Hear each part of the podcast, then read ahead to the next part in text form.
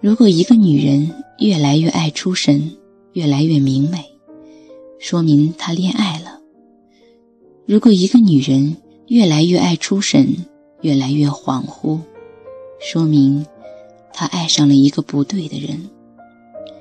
约翰就是这样一个不对的人。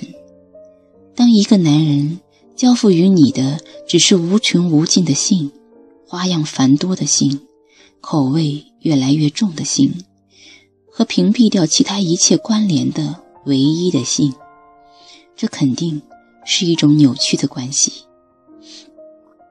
约翰的不对不仅在于他做了什么，更在于他没做的那部分。他对于他的爱是有尺度的，这个尺度非常小，仅限于性的范畴。他不关心他的过去、他的将来、他的朋友、他的内心、他的所思所感，他游离在他的生活之外。他唯一感兴趣的就是性，以至于伊丽莎白一直有一个疑问：他爱我吗？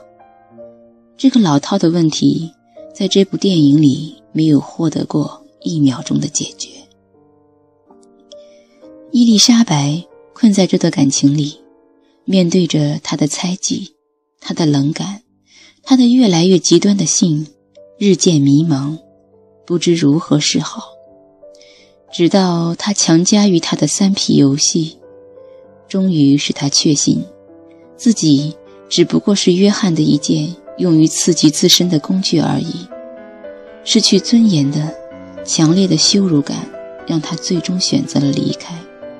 所以，即使他哭着看他在睡梦中安然如孩子一般的模样，心如刀割；即使他试着用最深情的语气呼唤他，却阻挡不了他离开的步伐。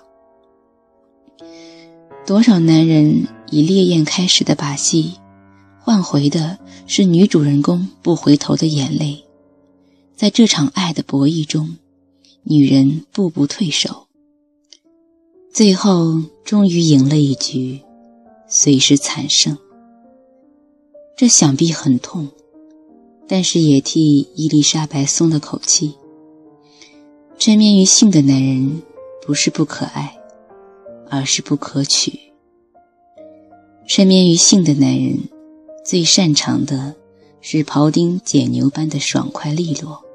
这是腰窝，这是上脑，这是血泊，都剔除掉，只剩下一条名叫性的通缉，小心骗下来，大快朵颐。大多数男人不会在意的是，在男人看来的美味，对于女人。只是血肉模糊的撕裂伤，所以，如果一个男人从女人那里只想品尝性的滋味，那么女人得到的必是节节肢节。有人说，这是男人和女人的性别差异，这是个误会，这不是性别的差异，这是案板和菜刀的区别。作为砧板上的鱼。你自然无法理解厨师的辛苦，并为他的娴熟技艺而欢呼，所以各自的命运各自承担，各自的痛各自了断。在性的词典里，本没有“理解万岁”这样奢侈的境界。女人的内心是需要托付的，不管她看起来有多么强大，哪个种族，哪种文明，就像花朵。不能离开花萼而单独存在。无论我们一起多快乐，无论我们多合拍，无论我们有多么的欣赏对方，对于恋爱中的双方，除了性，还需要点别的。这点别的，约翰不愿给。最后重温一下男主人公在用各种手段把女主人公玩弄于股掌之上，但终于失去她时。内心崩溃的独白。我曾经有过很多的女人，玩过各种性游戏，但没有谁能填补我内心的空洞。我是从社会的最底层中挣扎出来，这个世界没有给过温情，只有童年的耻辱和家庭的负担。我奋斗，我养家，但我不爱他们，因为我也没有感受过爱，所以，我也不知道爱是什么。其实对自己、对人、对世界都不太感兴趣，活着已经是一件很累的事了。幸好还有性，让生活还有点意思。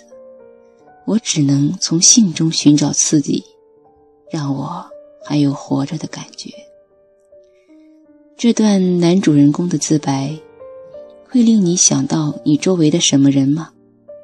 你埋怨这个男人没法给你爱的滋润，也许是因为他的内心原本就是一片荒漠。这样的人需要体质特殊的植被去覆盖。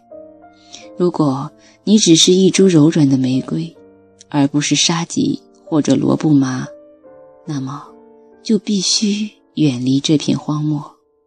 虽然它看上去那么特别，那么美。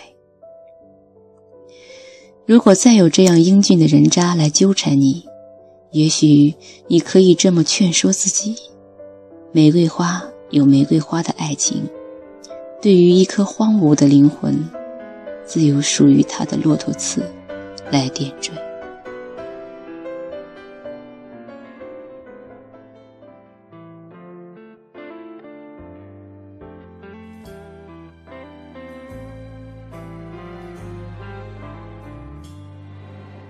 那时候，我以为爱的是生活也算懂得什么适合，什么不可。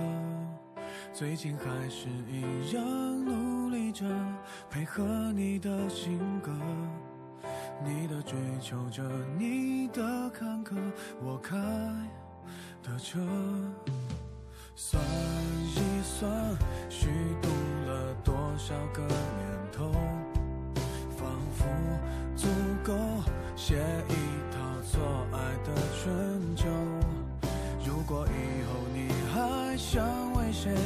浪费美好时候，眼泪只能在我的胸膛毫无保留。